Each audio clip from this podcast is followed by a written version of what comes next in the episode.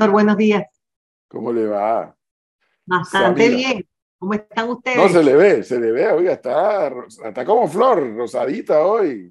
Sí, ¿verdad? De Darí en el sol. el sol de Darí. Oígame, directora, en, eh, en, opinión suya y el equipo que elabora con usted, el tema de los ya que lo mencionó de primero, el tema de Darien y los migrantes, ¿se mantiene igual, aumenta, disminuye? ¿Cómo lo están valorando en este momento? Lamentablemente, profesor, está aumentando considerablemente. Wow. Ya eh, para el día de hoy, de seguro podremos decir que han pasado o han ingresado por la selva del Darién 200 mil personas eh, de manera irregular en este año. Si tú comparas eso con el año pasado, que en total en el año completo entraron 240 mil personas, y el antepasado, que fueron 137 mil personas, entendemos que la migración definitivamente es un problema de seguridad nacional porque se ha exponenciado y el tráfico de seres humanos realmente es lo que está prevaleciendo. Ya no podemos hablar de grupos vulnerables que están huyendo guerras o huyendo hambrunas, sino simplemente de personas inescrupulosas que están utilizando esta movilidad humana protegida por, por los organismos internacionales para traficar y para cobrar para ellos. Entonces realmente es, preocupante para nosotros. Directora, ¿y las nacionalidades? ¿Las nacionalidades de dónde son? Venezolanos, ecuatorianos, haitianos, extracontinentales. Pero las tres primeras son, eh, son venezolanos, ecuatorianos y haitianos. Wow. Y qué, pena, me da, de verdad, me da mucha pena escuchar que el problema sigue en aumento entonces. No, no en aumento y creo que no hemos logrado generar conciencia con relación a, a, que ya no es un tema de, de, de humano dejarlos pasar. Nosotros solamente ayer recuperamos un cadáver y tuvimos que hacer otra, eh, otro vuelo para, para rescatar a una señora que se había fracturado la pierna en la selva. O sea que en la realidad, eh, dejarlo pasar por una selva como la de Darién no tiene nada, nada humano. Y por más insistencia que Panamá ha solicitado asistencia a Colombia en, ayudarnos a pelear con estos grupos organizados que operan desde allá, eh, ha sido bastante complicado. ¿Cuánto más le está costando eso al país, señora directora? Bueno, te cuento que nada más en lo que es insumos, eh, en estos años de gobierno, en estos cuatro años, ya he dicho la cifra, 65 eh, millones de dólares eh, más o menos entre insumos, personal, viáticos, los helicópteros, los catres, la, la comida, el agua que tenemos que llevarle, la recolección de basura, porque hasta tuvimos que contratar un servicio de recolección de basura porque lamentablemente estas personas eh, no tienen ni siquiera la responsabilidad de, proteger el ambiente o de, considerar que tienen algún tipo de responsabilidad de, mantener por lo menos su área o su espacio limpio. La contaminación que esto está dejando a nuestro Parque Nacional del Darién creo que es irreversible, tal vez ya. Imagínense ustedes, tengo aquí la cifra. Desde el 2010 a la fecha han pasado más de 664 mil personas por la selva del Darién cuando en el 2016 hablábamos de crisis, eran 16 mil personas que pasaron todo el año. Ahora hablar de crisis es, es que me están llegando a veces 2.200 personas por día. Entonces es, es, preocupante, pero obviamente sin ayuda regional, sin la ayuda de Colombia y de los demás países de Sudamérica, es bastante, y de los organismos internacionales, es bastante imposible contener de alguna forma esa migración. ¿Y no dicen nada o por qué no, ayudan? ¿Por qué no ayudan? ¿Qué dicen ellos? Bueno, es que te quiero contar que ellos dicen que sí están ayudando, sin embargo las cifras son, son, las, las cifras hablan por sí solas. Desde que lanzamos nosotros nuestro plan de contención, que estamos tratando de contener, eh, han aumentado los niveles de personas que pasan de Colombia hacia, hacia acá. Entonces, en realidad eh, no, no, no se ha visto el esfuerzo que están haciendo. Y los organismos internacionales insisten en atender la migración y no, es, y no están haciendo esfuerzos en ayudarnos a contenerla o por lo menos a decirle a las personas los horrores que se van a enfrentar cuando cruzan una selva como la del Darién, especialmente los niños. Mire, hoy en la mañana estaba viendo el tema de esta película nueva que está saliendo en, en, con relación a la migración, a la trata de niños, y de verdad es preocupante. Y eso ha sido la voz de alarma de nosotros estos últimos tres años. No sabemos si estos niños que entran, de esos 200 mil que han ingresado a Panamá, 20% son niños, 40 mil. Y de esos 40 mil, cuidado un poco más, cuidado casi 50. El 50% son menores de 5 años. O sea, no sabemos que si esos niños realmente están o no están con sus padres. No sabemos quién los tiene. Los horrores que nos cuentan las personas que ven cómo estos migrantes pagan a los guerrilleros o pagan a los traficantes con sus propios hijos o cómo los abandonan en la selva, esos horrores eh, que hemos tratado de, de, transmitirle a los organismos internacionales, parece que no son suficientes para que ellos hagan esfuerzos a ayudarnos a, a contener. Pero doctora Samira, fíjese que le voy a contar algo. Estuve la semana pasada en la OEA, en la mm. Asamblea General, y en los pasillos, en los pasillos usted sabe que se encuentra mucha gente. Sí. Empiezan a hablar, ¿no? Y en los pasillos se escuchaba que hay un problemita entre Costa Rica, Panamá y Colombia, y que las cosas a nivel migratorio no están bien. La relación entre los tres países no están bien. Y en gran parte, en gran parte, repito, esto en pasillos, hablando con algunas fuentes, se debe a la actitud permisiva de Panamá con respecto a los migrantes. Yo como venezolano primero le agradezco la actitud que usted ha tenido y el país ha tenido para con estas personas que están huyendo de una dictadura. Pero la consulta es, ¿es cierto que hay un cable roto entre Costa Rica, Panamá y Colombia en el tema de la migración? No, en realidad nosotros con Costa Rica tenemos una perfecta relación. Eh, la hemos tenido a través de las administraciones que han habido eh, en, en, Costa Rica, tanto con la directora Raquel como la directora que es viceministra Marlene, ahora con la nueva directora, el señor ministro se reunió con el ministro de Seguridad. A nivel de seguridad hay una excelente relación. Lo que pasa es que la diferencia entre Costa Rica, Panamá y Colombia es que Costa Rica y Panamá migración está dentro de seguridad y en Colombia está para Cancillería. Eso hace que la comunicación no sea tan fluida porque Cancillería en Colombia no mantiene relación o las veces que ha venido no vislumbra el problema de la misma forma que nosotros lo vemos, que es un tema de seguridad.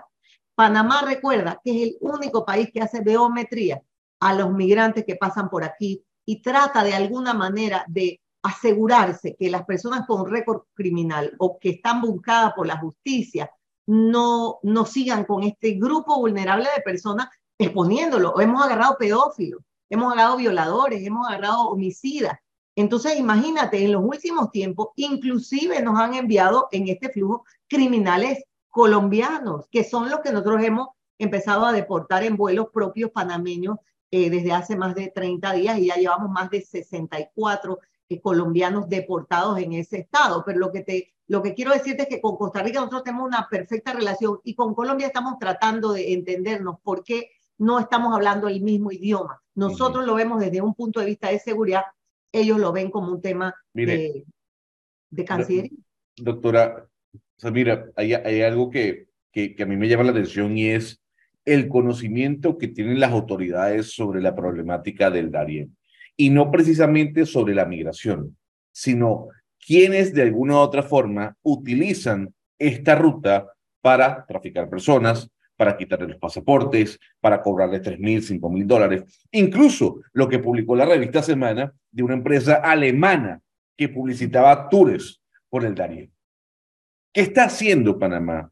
¿Qué está haciendo Colombia con respecto a este tipo de organizaciones criminales? Bueno, te cuento que Panamá sí está haciendo mucho. Para nosotros el tráfico de seres humanos es tan grave que inclusive personas privadas, ciudadanos panameños, que los trasladan, los estamos agarrando como traficantes. Creo que llevamos este año más de 120 eh, condenas de, personas con tráfico. Inclusive en el área de, de Darién se ha detectado muchas eh, lanchas que vienen con migrantes y todos han sido procesados, eh, condenados. La mayoría de esas personas colombianas han sido procesadas eh, y condenadas. Nosotros estamos dentro de nuestros esfuerzos. Recuerda que el Servicio Nacional de Fronteras tiene 4.000 personas o 5.000 oficiales dentro de sus filas, eh, mientras que eh, la República de, Colombia tiene un ejército de 400.000 personas. Eh, el problema es que está allá, los traficantes están de ese lado. Ustedes han visto en TikTok personas que dicen, vengan, que esto es un paseo. Mira los alemanes, que bien tú dices. Sea, no es que Panamá ha sido permisivo, es que yo los invito a que vayan a Darín. Cuando estas personas llegan a nuestra, a nuestra tierra, vienen enfermos, vienen con hambre, porque los traficantes les mienten. Les dicen son dos días de viaje a Panamá y en realidad son ocho. Vienen con los pies destruidos, vienen enfermos, vienen casi moribundos. Nosotros no podemos. Y el área de Darién es 266 kilómetros de selva. No hay puestos de control fronterizos donde tú puedes decir, no, tú no pases. En cambio, nosotros en el aeropuerto de Tucumán y en todos los puestos formales hemos, hemos devuelto, eh, tenemos inadmisiones, más de 7.000 inadmisiones, porque ahí nosotros sí podemos evitar que las personas que no cumplen con los requisitos pasen. Pero en el área del Darín, el permitirles ingresar es casi un tema eh, obligado, porque es un tema de, vida o muerte para ellos y, nosotros como seres humanos no podríamos rechazar a una persona que viene muriéndose y decirle, no, regrésate a la selva ocho días de, regreso con los grupos eh, armados que están en, el área de Colombia. Eh, y nosotros lo que hemos hecho, y el Senafrón ha hecho un, enorme labor, y, siempre aprovecho la oportunidad para agradecerle a ellos, al Senan y a la policía, su acompañamiento a través del señor ministro de Seguridad, que nos ha trabajado como un equipo muy bien coordinado. Ellos han tratado de incursionar inclusive para protegerlos pero inclusive para, para, para oficiales bien entrenados, son áreas extremadamente difíciles. Imagínense, nosotros a veces, el personal de Sinapro que nos acompaña a hacer los rescates, tienen que caminar cuatro o cinco días en una selva tupida para poder ir a rescatar personas y, y además es, es, es horrible el número de niños que están abandonando los padres en la selva porque simplemente vienen con cuatro hijos y no los pueden cargar más. Pero, pero directora, quiero volver un punto atrás de, su respuesta. Eh, no, no voy a abundar en el tema humano, usted lo tiene muy claro, más que claro por lo que estoy escuchando. El tema humano que es, es algo que más duele de esta historia. Olvidemos, podemos olvidarnos de todo lo demás, el tema humano. Aquí lo hemos discutido no sé cuántas veces, o sea, ¿por qué la gente migra? La gente no migra graciosamente, salvo que vayas a estudiar o que te ofrezcan un trabajo, pero Así graciosamente tú no abandonas tus raíces, tu familia, tus muertos enterrados en los cementerios. Eso, no, eso créanme que eso no es así tan fácil como decir. Dicho eso, que a un país como Panamá nos esté costando 65 millones de dólares esta historia, por algo de lo cual nosotros no tenemos responsabilidad alguna. O sea, Usted nos dice venezolanos y ecuatorianos. Yo me voy a quedar con esos dos fundamentalmente. Y lo que yo insisto es que no se quiere discutir la raíz del problema. Más que en Ecuador, en Venezuela, hay una dictadura que ha hecho, que ha generado una diáspora venezolana. Y en esa diáspora ha venido de todo, gente muy buena, gente muy mala. Ha venido de todo natural, como es como es eh, este tipo de fenómeno. Pero imagínense, si a un país que no puede terminar de resolver los problemas y las necesidades de sus connacionales, más de los extranjeros que ya están aquí, súmele ahora este otro problema de migrantes y nos fumigamos 65 millones de dólares, de lo, cual no es retornable de ninguna forma. Y, y, eh, probablemente si invitamos a la directora de migración en diciembre, ya no va, a hablar ya no de 65, sino de mucho más y de mucho más cantidad de personas. O sea, en el horizonte usted ve que algún día se discuta la génesis del problema. Profesor, son dos cosas. Primero, creo que lamentablemente no, no los organismos internacionales, en vez de tratar de, de alguna forma, ayudar a esos países a buscar algún tipo de estabilidad económica para estas personas, se están enfocando es cómo atender la crisis. Eh, creo que no, ¿sabe por qué? Porque las personas ya no están migrando por esa necesidad. Mire, recuerda el año pasado cuando entre octubre y diciembre los venezolanos empezaron a devolverse de Estados Unidos para hacer retornos voluntarios. Desde Panamá se han ido más de 10.000 venezolanos y el común denominador de la información que ellos nos daban en los albergues, que estábamos nosotros ahí todos los días, es que estaban mejor allá de la plata que han tenido que gastar con los traficantes de seres humanos y lo que han tenido que pagar, habiendo sacado a sus hijos de las escuelas, que por lo menos allá tenían una casa segura. Creo que aquí el problema que ha sido el enfoque de Panamá y hemos sido muy insistentes, pero nadie nos presta atención. Creo que los Estados Unidos sí lo está haciendo, pero están tratando de ver cómo, cómo ayudamos a que otros países lo hagan. Es que los traficantes de seres humanos están sustituyendo el tráfico de drogas por el tráfico de personas. ¿Por qué? Porque el tráfico de personas está sustentada en un principio de movilidad humana que todo el mundo tiene el derecho a migrar y por ende los dejan pasar y nada les pasa. Entonces, nosotros sí hemos agarrado a las personas aquí y los hemos llevado a la justicia, pero tenemos que empezar a decir que ya las personas no migran por hambre evidente ni por guerras, los traficantes los están convenciendo, porque la mayoría de la gente, de los venezolanos que están pasando por aquí y los ecuatorianos, son gente joven. Están buscando un mejor futuro, como lo puede estar queriendo usted o yo, de irnos a otro país a buscar un mejor futuro, mejor profesión, mejor salario, lo que sea. Pero eso tienen derecho, pero se tiene que hacer de manera ordenada, regular y segura. Pero hasta que los organismos internacionales no apoyen los esfuerzos de países como Panamá y dejen de decirnos o de apuntar el dedo y decir, Panamá lo que quiere o la directora de migración lo que quiere es criminalizar la migración, nosotros no vamos a lograr absolutamente nada. Miren, habían personal de las Naciones Unidas en Colombia, antecito que las mujeres empezaran el viaje, dándole pastillas anticonceptivas y les decían, hey, tomen esto porque las van a violar. ¿De qué estamos hablando? qué es lo que estamos defendiendo. Entonces, creo que aquí, más que lo que Panamá quisiera, necesitamos un comportamiento internacional y que nos empiecen a escuchar, especialmente viniendo de los organismos internacionales para abajo, porque son ellos los que podrían supervisar. Por ejemplo, UNICEF podría decir, el cruce de la selva al es peligroso, prohibimos, y cualquier persona que haga eso con un niño va a ser llevada a la justicia, por decir algo o no compartimos o vamos a castigar a, Colombia que lo permiten, porque así como nos castigaron a nosotros, la Corte Interamericana de Derechos Humanos, que dijo que Panamá no estaba cumpliendo con sus obligaciones humanitarias y nos metieron medidas cautelares en plena pandemia porque los retuvimos y no dejamos que siguieran caminando para protegerlos a ellos mismos y a nuestra población y al resto de la región. Asimismo pueden hacer lo mismo con los países que permiten que estos niños o que estos padres irresponsables pongan la vida de sus hijos en peligro. Y, y, créeme, no se trata de que se están muriendo de hambre. Si tú vas allá a la frontera y tú los entrevistas, no es que, es que ellos quieren algo mejor, pero esa forma mejor tenemos que sentarnos a ver cómo es. Todos los países requerimos cierta mano de obra. Por ejemplo, en Estados Unidos ahora se requiere mucha gente para la construcción. Panamá requiere personas para ganadería personas para, para trabajar en casa. Ya los panameños no quieren trabajar para, en, en casas. Eh, para los restaurantes, los panameños no quieren trabajar de mesero. Entonces, cada país debe elaborar a su criterio qué grupo de personas requiere, qué profesiones necesita y empezar a, acertar, a sentarnos para que conjuntamente podamos determinar vías legales para que estas personas puedan ir, pero legalmente,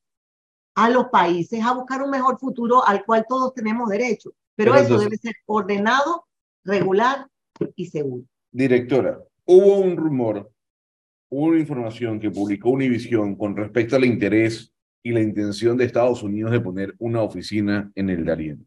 Información que aquí la canciller nos dijo, no, señores, no, señores, eso no va.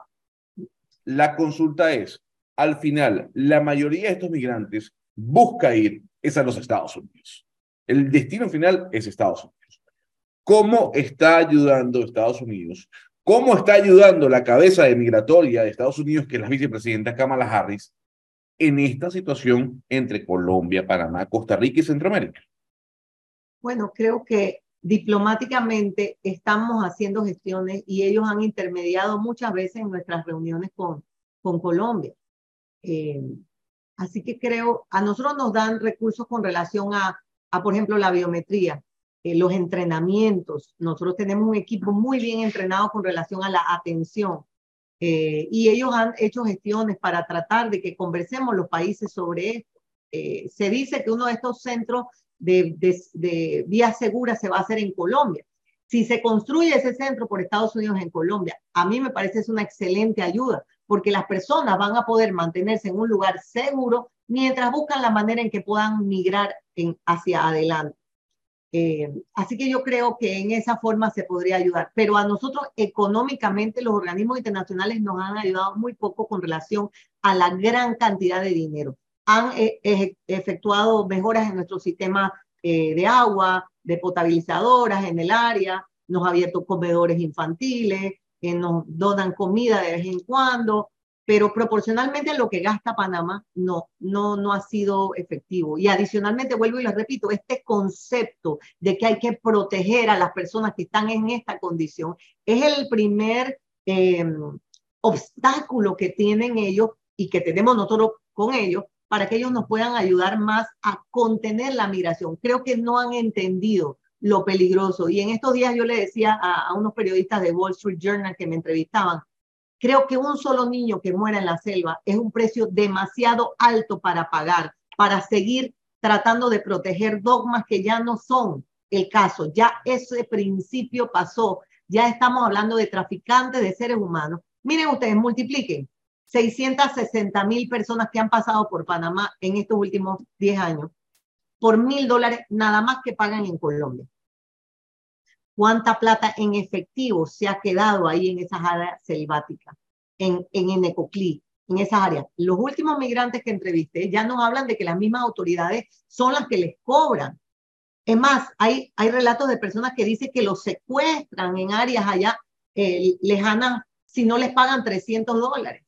Entonces ya estamos hablando de otra cosa, por ende nuestra, nuestra insistencia de que esto se discuta de otra manera sí, las personas están huyendo situaciones económicas difíciles, pero creo que es poner la vida y que todos nos mantengamos diciendo, pero pobrecito, porque tienen el derecho, vamos a continuar. A mí lo que me preocupan realmente son los niños, los niños que están siendo expuestos a los horrores.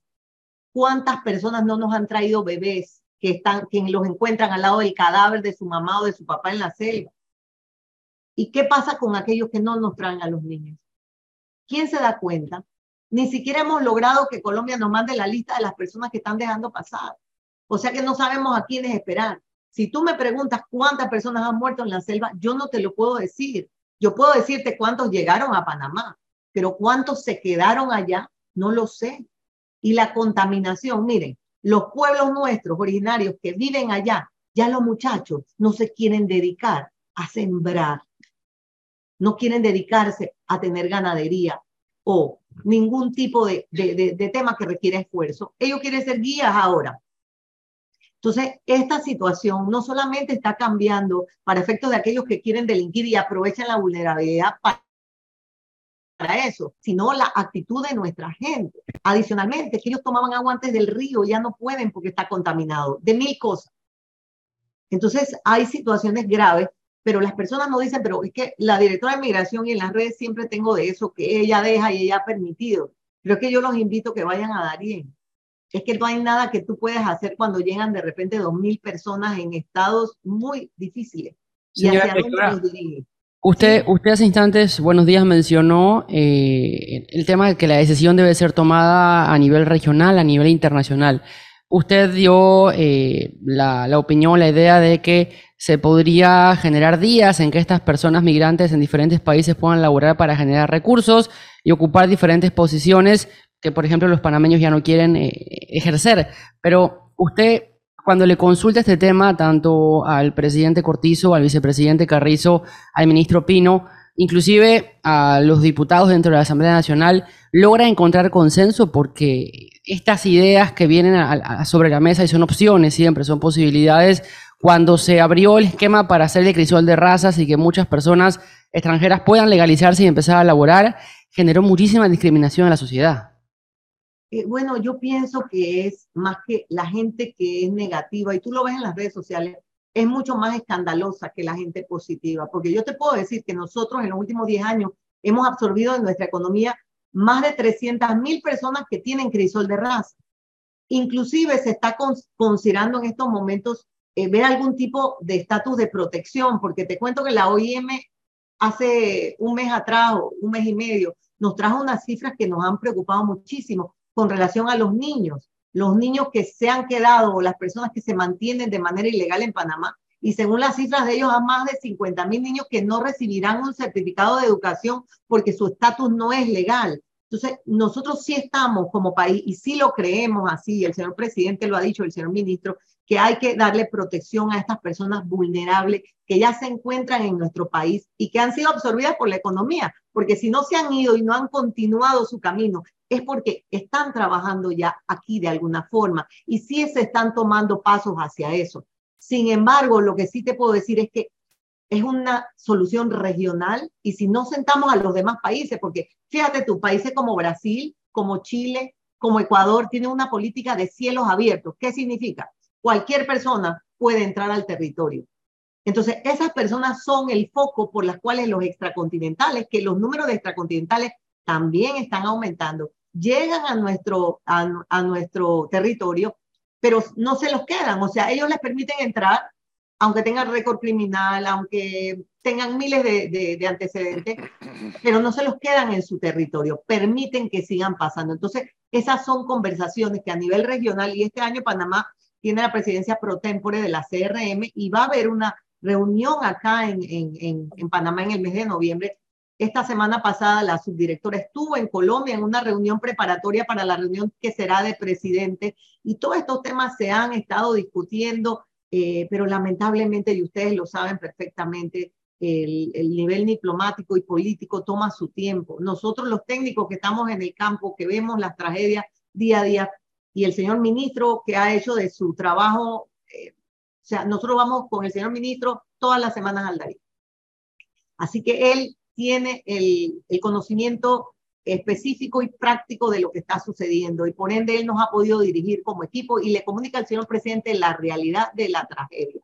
Eh, por eso para nosotros es muy claro lo que hay que hacer, es muy claro y eso empieza con los organismos internacionales, que en vez de manejar la migración, tienen que empezar a tomar otras decisiones porque no está en el mejor interés de los niños, de los niños que, que veo cada día. Imagínense que en estos días nos topamos con una niña llorando en el río porque la mamá se la había entregado al balsero para que la cruzara y ella venía en, otro, en otra balsa. ¿Con qué finalidad y por qué? ¿Por qué ella dio una niña de 10 años? ¿Por qué entregó a la hija? ¿Por qué no se la mantuvo? Ah, es que ella tenía cuatro hijos más. O sea, estamos de alguna forma, eh, a través de que los organismos internacionales nos están obligando, casi que nos señalan cuando decimos que no es correcto lo que está pasando, eh, permitiendo que, que, cosas horribles pasen, cosas horribles pasen, y ustedes no saben cuántas historias de los niños con pesadillas, o sea, en estos días estamos tratando de ayudar a una familia venezolana que, que quería retornar y cuando fuimos a recoger a la niña y a su mamá y a su papá, la niña empezó a gritar en el camión diciendo, por favor, no me devuelvan a la selva. O sea, los traumas que estos niños tienen, de los cuales no sé cuándo se recuperarán. Y si se recuperan, tiene que ser con asistencia. Y no sabemos si los países a donde ellos van de destino final se los estén dando o no. Eh, entonces, ya tenemos que empezar a cambiar esta discusión. Sí, las personas tenemos derecho a migrar, pero esa migración debe ser ordenada, segura y regular, respetando las directrices de los países. Es como que si ustedes tuvieran una casa de tres recámaras y de repente le llegaran 100 personas, no tienes comida para las 100 personas, solo para ti. Entonces tú también te vas a morir de hambre. Y eso es lo que está pasando en nuestros pueblos, aunque ustedes ven que ellos les van a decir a ustedes que para ellos ha sido una bendición, porque efectivamente ellos les venden comida, les les pueden vender inclusive un cuarto donde están. Entonces, para ellos ha sido una forma de ingreso, pero no nos estamos acostumbrando bien a recibir un ingreso que venga de cosas positivas, porque permitir, continuar permitiendo y que Colombia nos lo siga mandando, es que realmente Panamá está tratando de hacer todo su esfuerzo de contención. Primero que es muy costoso poner barcos para contener, que hemos estado haciendo, tropas para contener o grupos de oficiales de policía para contener eh, es difícil porque es, un, es 266 kilómetros de selva, pero lo estamos haciendo a costa de la vida de nuestra gente, a costa del esfuerzo, a costa de los recursos del Estado, pero no es suficiente porque si no recibimos ayuda del otro lado, es casi imposible contenerlo. Y lo Drama humano terrible. Seguir pasando. Muy fuerte. Sí, pero, pero profesor, ahí lo que queda en evidencia es que, a ver, el cortocircuito está, digamos que no incluye a Costa Rica, pero hay cortocircuito entre Panamá y Colombia. Eso es así. Colombia no está haciendo la tarea. Queda claro. a ver, Gonzalo, no es, que, yo, te puedo decir que es que hay cortocircuito, es que no, pero lo sí que hay, sucede es que para ellos es una forma de negocio. Claro, pero, pero, no, no, pero a ver, Samira, pero, sí lo hay, un momento, un momento, sí lo hay desde el punto de vista de ejecución, porque Por, claro, mientras que Panamá, nos acaba de explicar la directora, mientras que Panamá ve el tema como un tema de seguridad, Colombia lo ve como un tema de relaciones exteriores. Así es. Política exterior. Ahí usted y yo, Gonzalo, sabemos que ahí el, el, método de comunicación ya de salida no es el mismo. Exactamente. De salida la comunicación no es la misma. No partimos de los mismos principios. Eh, exactamente. ya eso una Adicionalmente que es un negocio porque el dinero se está quedando allá, le están cobrando allá mil dólares por persona. Olvidemos los otros años, multipliquen 200 mil que han pasado este año por mil dólares en efectivo que se ha quedado en los primeros seis meses del año allá, a las personas que les están haciendo ese trabajo de guiarlos por la sede. No. ¿Cuándo, es la, la, la, reunión de presidentes, doctora Samira? Eh, creo que me dijo la subdirectora que debe ser en septiembre o en octubre. La reunión acá en Panamá de la CRM sí es en noviembre. Nosotros seguiremos insistiendo. Mira, el año pasado yo fui a varias reuniones, eh, pero ya no me verás en eso, eh, porque siento que mi, mi tiempo es más valioso yendo al área y tratando de ver cómo hacemos para para de alguna forma minimizar los impactos graves que están teniendo los niños y las personas y los seres humanos, cómo los rescatamos, cómo gastamos esfuerzo en, buscarles a veces eh, ropa, porque cuando los, los asaltan, les, roban la ropa, les roban los zapatos. Sea, mis esfuerzos se están centrando en eso y adicionalmente en administrar el Servicio Nacional de Migración, que a pesar de que tenemos ese problema, aquí representa ¿qué te puedo decir yo? 5 mil, 6 mil trámites por semana que también tenemos que estar aquí presentes para poder supervisar, asegurarnos que sea un flujo correcto de, de procedimientos, que nuestro personal dé una buena atención a los usuarios eh, y asegurarnos pues, que el servicio de migración de los aeropuertos, de los puestos formales, también continúe su flujo correcto, de entrenar a ese personal, de tener nuevos, nuevos hombres y mujeres dentro de nuestras filas debidamente entrenados. O sea, todo esto combinado con, con, con, la situación de, la migración irregular, pero también entender que nuestra responsabilidad también recae en, en, aquellos que están regulares en el país y que debemos de alguna manera atender de manera eficiente. Oiga, directora, ya que mencionó eso, la verdad que me he quedado, todavía estoy erizado ese, ese drama humano que usted nos ha descrito en la mañana de hoy. Demasiado fuerte del plano humano y mucho más fuerte cuando hay niños y niñas, obviamente, involucrados en este, en este drama humano. Demasiado fuerte. Y sí, pues, felizmente Panamá aspira a seguir jugando su papel. Sí. De afrontar el tema y humanitariamente extender la mano. Eh, es una pena que los otros países, y muy particularmente Colombia, no esté en la sintonía que están los demás, pareciera, pues, por lo que estamos escuchando. Dicho eso, y ya en el último minuto del tiempo que nos ha conseguido hoy, usted acaba de mencionar, eh, su prioridad está en ir a Darien todas las cantidades de veces que pueda para atender el problema de frente.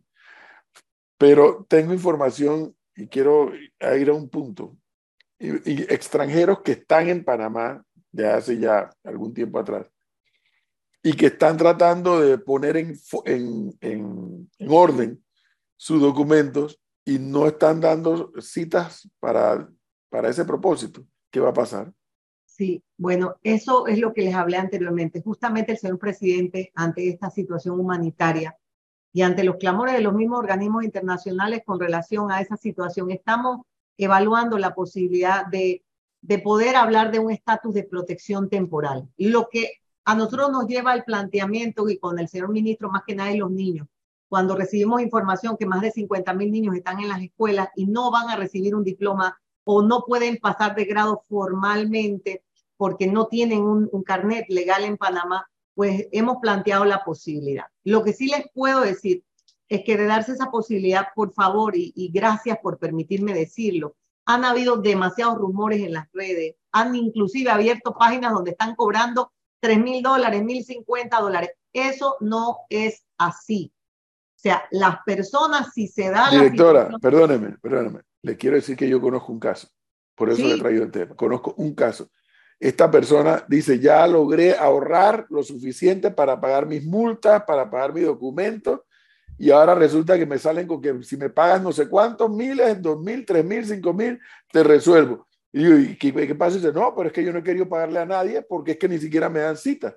No, es que no deben pagar. Eso, acuérdense que después del fallo de la Corte Suprema de Justicia del año 2019, creo que salió que la diputada Zulay Rodríguez eh, fue en contra de Crisol de Raza porque no se utilizaban abogados. La Corte Suprema de Justicia emitió un fallo donde dice que todos los procedimientos que se presentan en migración tiene que ser a través de un abogado.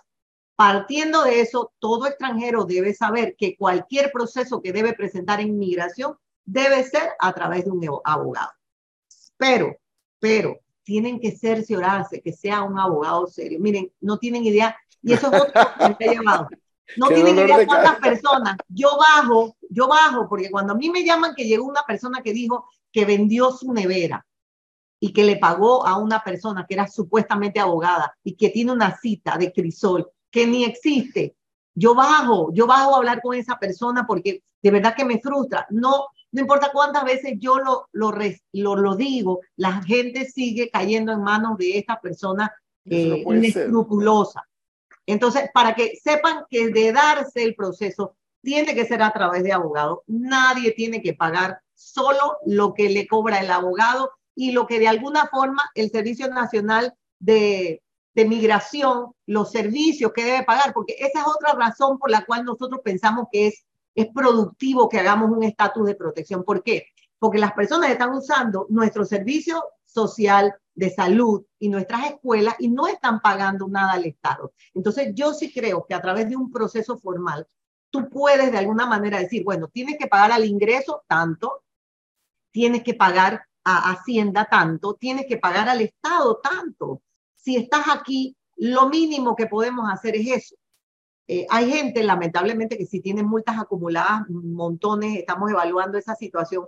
Pero sí, mira, extranjeros con estatus regular eh, retenidos en, en, en, Panamá desde 2010 al 2023 han sido 23.854 personas. Nosotros en esta administración hemos tratado de no hacer tantos operativos porque como no tengo espacio donde ponerlos, eh, a mí me, me, Hombre, es que lo inteligente, directora, lo es lo que usted está diciendo, lo inteligente es regularizarlos. Estamos, estamos viendo cómo podemos.